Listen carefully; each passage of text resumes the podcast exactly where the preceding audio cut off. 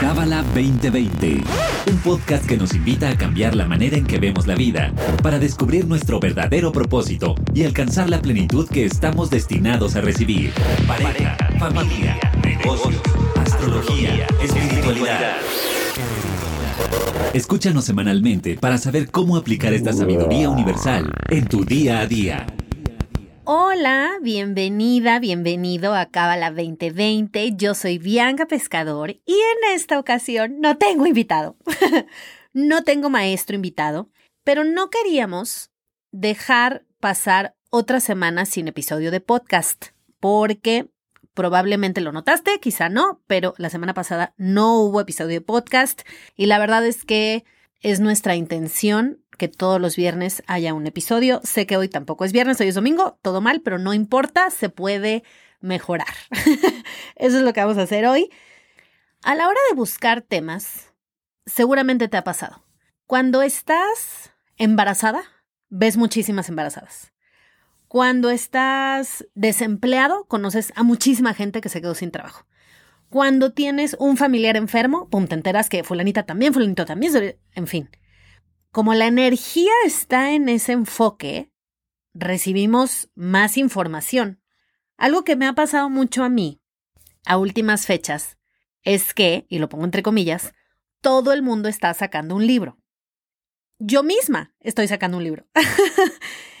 me quedé pensando en por qué en 2022 que estamos enajenados con las redes sociales, o bueno, hablo, mucho por mí, ¿no? Ya nos cuesta mucho estar incomunicados. Por otro lado, también hay esta creencia de que ya nadie lee.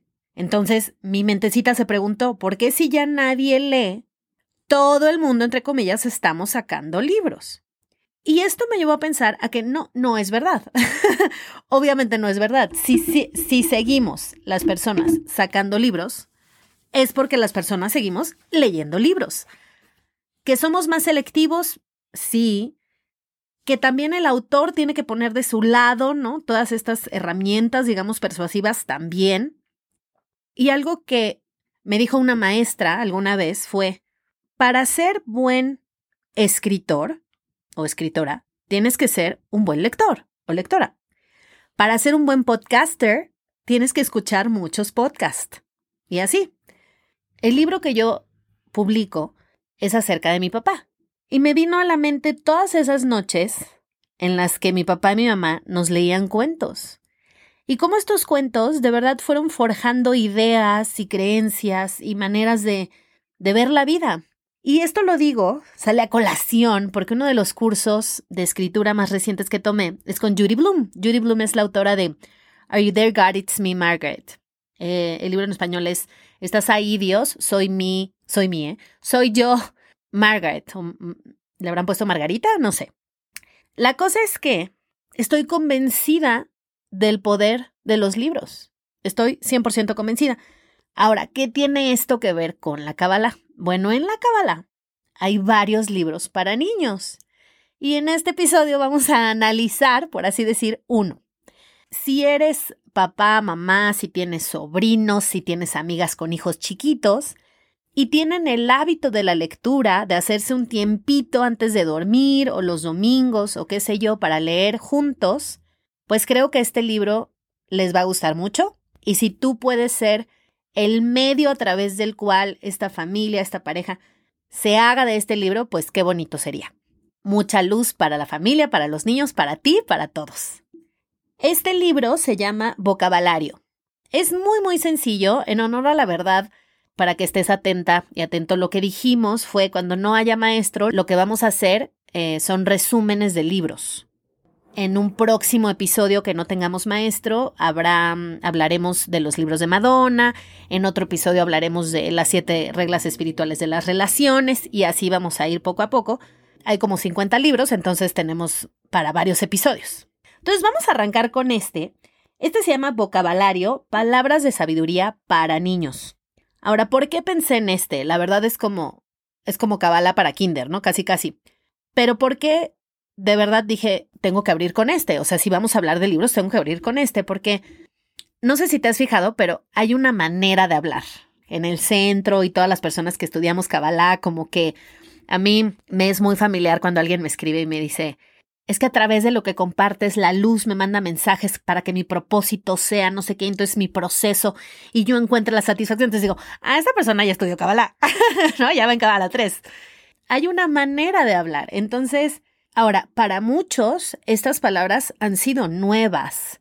Por ejemplo, yo antes, no sé, como que, no quiere decir que no conociera la palabra, pero seguramente la palabra reactividad no la usaba como la uso hoy, o la palabra deseo, o la palabra semilla, o sea, son como palabras que cuando tomas cabala uno cabalos adquieren nuevo significado. Y esto se me haría muy valioso haberlo aprendido desde chica. Y en general, creo que si empezáramos a sembrar estas palabras en los niños, sería súper poderoso. ¿Por qué? Porque tendrían más lenguaje para explicar lo que les está pasando. Y también nosotros como adultos creo que sería muy saludable darles más herramientas para que a su nivel entiendan algo que les puede ser útil. Entonces vamos a arrancar. El libro trae 62 conceptos esenciales de la sabiduría cabalística.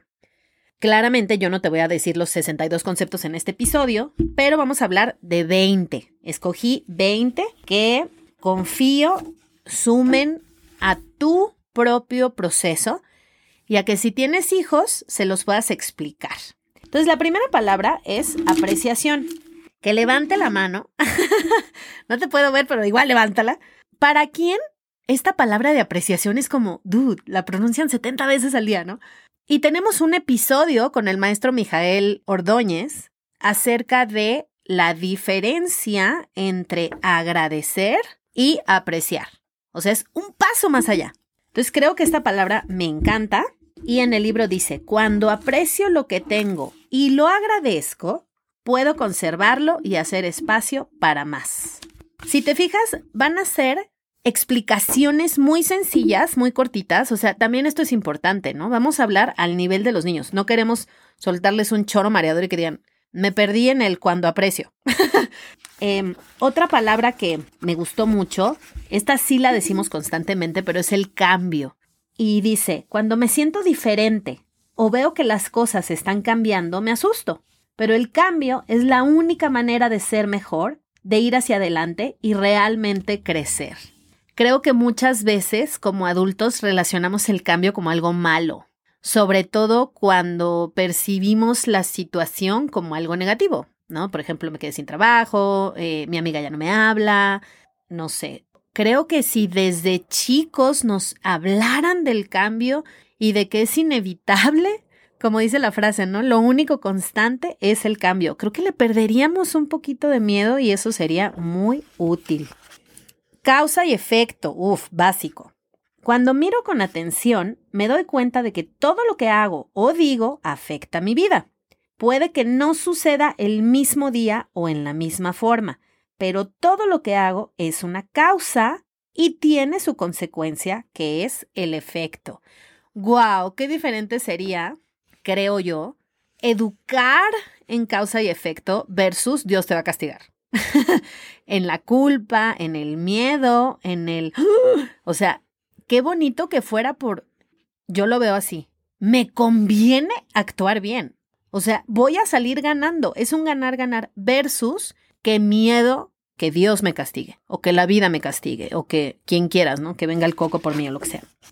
Certeza. Certeza es una palabra que decimos todo el tiempo. Y dice, cuando tengo certeza, sé que todo lo que sucede en mi vida es para bien. Inclusive cuando caigo, sé que la luz está siempre ahí sosteniéndome. Ahora, claramente, la luz es Dios, pero en la Kabbalah se usa indistintamente. Se usa mucho más la luz, como lo habrás podido escuchar a lo largo de los episodios, pero también se escucha Dios. Hay un libro hermoso, precioso, divino, wow, que se llama Ser como Dios, que te lo recomiendo muchísimo. Ahora vamos a pasar a deseo. Deseo es otra, ¿a poco no? Todo tiene que ver con desearlo primero quiero aclarar que todas estas palabras están ilustradas de manera magistral por Enrique Torralba. Enrique, qué bonitos dibujos. Dice así, cuando tengo el deseo de hacer cosas o ser alguien, puedo disponer de esta energía para llegar a donde yo quiera. Y sale un muñequito cargándole gasolina a su carro. Qué bonito ver el deseo así. Creo que estamos muy acostumbrados a que cuando vamos a soplar al pastel, pide un deseo, pero no estamos acostumbrados a verlo como que en realidad es el paso cero de todo lo que podemos manifestar. Días de poder. Hay muchos episodios que tratan sobre días de poder de la Kabbalah. Aquí, por ejemplo, la autora nos dice, cuando me conecto con la luz disponible en los días de poder, alejo a mi oponente con más facilidad. Me encantó esta descripción, igual que la del diezmo. Cuando diezmo por lo menos el 10% del dinero que recibo y lo doy a la caridad, creo el espacio para que más dinero venga a mí. Entonces, en lugar de verlo como un lastre o por qué me quieren quitar mi dinero, lo veo como, wow, estoy haciendo un espacio para que entre más. Estoy limpiando mi cajón para que pueda yo meter nuevos plumones. Están cañones mis ejemplos, pero es que justo me acaba de pasar eso. Ya no me cabían unos nuevos plumones que compré, así que tuve que limpiar el cajón. Ego. El ego está de moda, ¿no? Y está muy satanizado, valga la redundancia. Dice aquí, cuando estoy lleno de ego, creo que soy mejor que los demás, elijo el camino fácil y pienso solo en mí. Se me hace una manera muy bonita y muy fácil de explicarles qué es el ego a los niños, porque tenemos que hacerlo que sea fácil de explicar. Si me pongo a, no, es que mira el satán, el oponente, entonces fue vino y pues está complicado. Otra palabra que me encantó fue esfuerzo. Y dice, cuando trabajo duro y hago un esfuerzo, me siento feliz porque me doy cuenta de lo que soy capaz. Personalmente, esta ilustración me fascinó porque es una niña viendo una montaña y yo practico senderismo, entonces fue así como de, wow, soy yo de chiquita. Pero me gusta mucho porque es la palabra esfuerzo versus la palabra sacrificio, que de verdad yo mm, volvemos a lo mismo, ¿no? Son las palabras que nos decían de chiquitas y de chiquitos y lo, lo relacionábamos con algo no tan placentero. En cambio, esfuerzo es como, wow. Y aquí me voy a echar mi comercial. Yo trato de verdad por todos los medios posibles de ya no usar esta frase que tenemos tan metida, que es vale la pena. ¿Por qué la pena? no sé, no, mejor vale el esfuerzo. Y ayer que fui al Nevado de Toluca, de bajada yo les decía a todas las que seguían subiendo, vale el esfuerzo, lo vale. No, no, una vista, Dios mío, mi vida preciosa, que vale el esfuerzo, pero no está nada fácil, ¿eh? Ahí sí, yo pensé que era como, eh, vamos a divertirnos, digo, sí te diviertes, pero sí está pesado. Ahora vamos a la palabra intuición, que también la he escuchado muchísimo últimamente en todos mis cursos de brujitas, pero yo no recuerdo particularmente a mi mamá o a mi papá hablándome de, de la intuición. Entonces me gusta, dice, intuición es esa voz interna especial que siempre me guía a hacer lo correcto. A lo mejor no lo que quiero, a lo mejor no lo que me gusta, pero lo correcto. Eso me encantó. Y me encanta que desde chiquitos nos enseñaran a escuchar al corazón, a escuchar nuestra intuición. Después me voy a ir por el libre albedrío, porque de repente creemos que la libertad es decidir cómo quiero mis huevos en el desayuno, pero va un poco más allá. y esto dice, cuando ejercito mi libre albedrío, puedo elegir entre la luz y la oscuridad. Y eso se me hace un concepto súper sencillo y súper poderoso. Vamos a seguir con pan de la vergüenza. Tenemos también un episodio en donde hablamos de pan de la vergüenza. Yo particularmente me acuerdo que en Cábala uno decía, ¿qué es eso? Pero cuando lo explicaron, entendí perfecto, como que en ejemplos.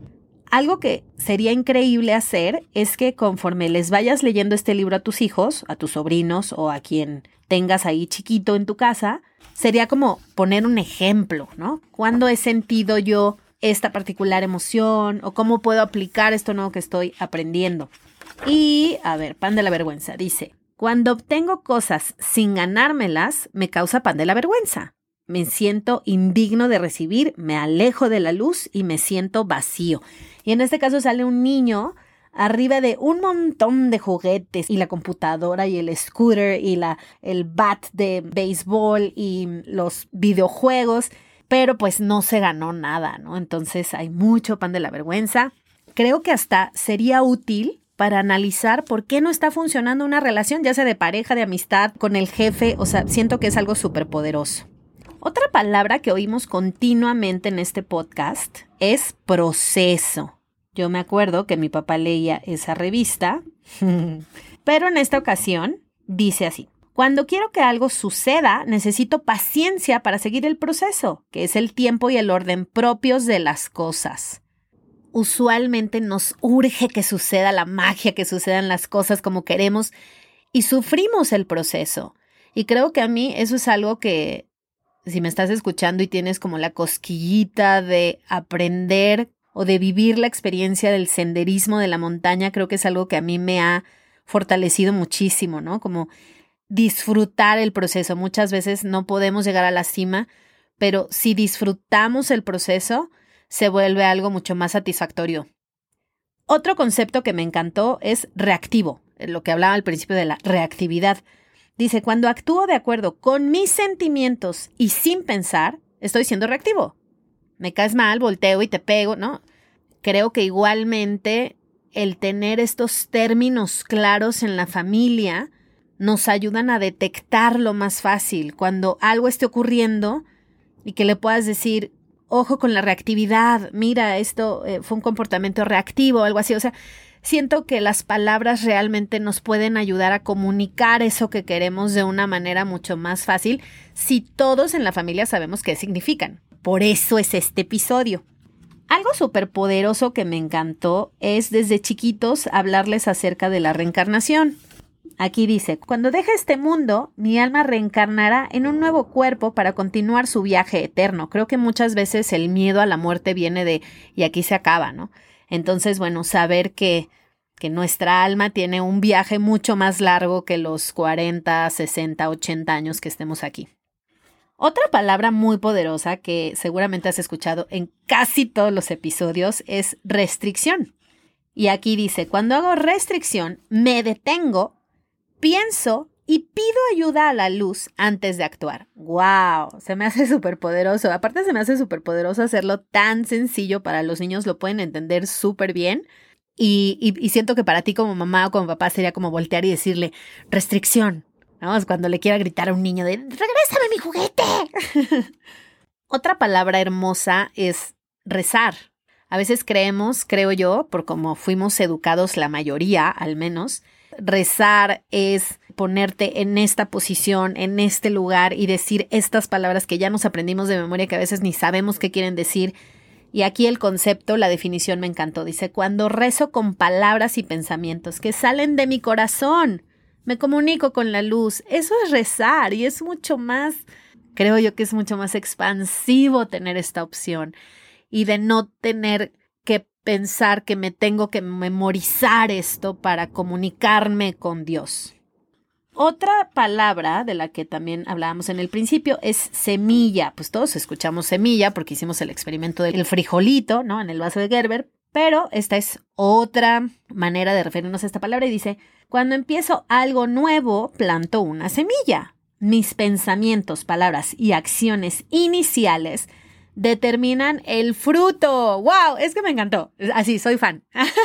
soy fan porque es tan poderoso analizar cómo nos metemos a un trabajo, cómo nos metemos a una relación de amistad, cómo nos metemos a una relación de noviazgo, de pareja, cómo nos metemos a una relación laboral, cómo, o sea, cuál es la semilla. y eso de verdad, de verdad, de verdad, yo no sé en tu caso, pero en el mío puedo comprobar que la semilla efectivamente determina muchísimo el fruto. Por otro lado, ya para terminar, tenemos vasija, que es otra palabra que estamos constantemente escuchando en este podcast. Y aquí sale una niña, ¿no? Con una eh, maceta chiquita y luego como que está plantando el árbol en una maceta más grande porque ya creció. Y dice aquí, cuando supero un reto, agrando mi vasija y puedo contener más luz. Y esto se me hace una manera preciosa, increíble y súper poderosa de ver los problemas, ¿no? Llamarles retos. Es que desde ahí, el otro día me llegó una newsletter y decía, ¿cómo describes estos dos años, ¿no? Estos últimos dos años como años difíciles llenos de problemas o como años muy retadores llenos de oportunidades. y decía, es que desde cómo los definamos en palabras es como nos estamos proyectando, proyectando nuestra energía hacia eso.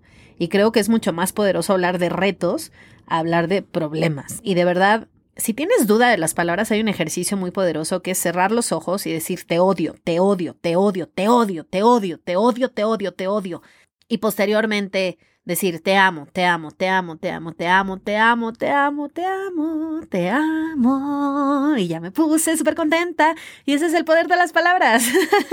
y que bueno, ya está comprobado hasta con, con el agua.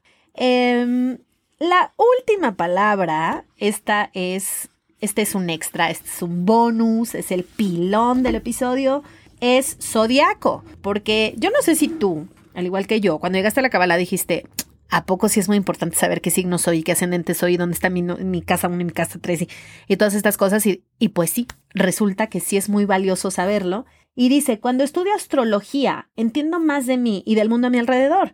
Pues cuando nací, estrellas y planetas estaban alineados para darme el signo del zodiaco perfecto que necesito para ser quien soy. No se trata de ir por la vida, que la gente ni siquiera nos ha dicho su nombre y ya le preguntamos el zodiaco y creemos que ya, ya sabemos cómo es y entonces tiene estos efectos y seguro me va a salir así. No, no es por ahí. Es una herramienta de autoconocimiento. Entonces, mucho ojo ahí en cómo aplicamos todas estas herramientas de sabiduría cabalística. Y bueno, pues este es un libro, espero que te haya gustado este episodio. Eh, fue muy sencillito, eh, vimos 21 conceptos de los cuales estamos constantemente hablando en este episodio, a lo mejor te dio cierta claridad, espero que sí, y si es el primero que escuchaste, bueno, pues a partir de ahora vas a escuchar muchísimo estas palabras y es increíble cuando todas tenemos y todos tenemos este mismo, esta misma base, porque estamos partiendo del mismo nivel y ya de ahí podemos construir y hablar el mismo idioma. Me da muchísimo gusto haber estado contigo, te mando muchos besos, abrazos y nos escuchamos el próximo viernes. Ahora sí espero que con un maestro y si no, estaremos hablando de libros. Un abrazo, bye bye. Este episodio fue traído a ti por el Centro de Cábala México. Síguenos en Instagram como Cábala MX. Visita cábala.com, elige el idioma de tu preferencia y entérate de todos nuestros eventos.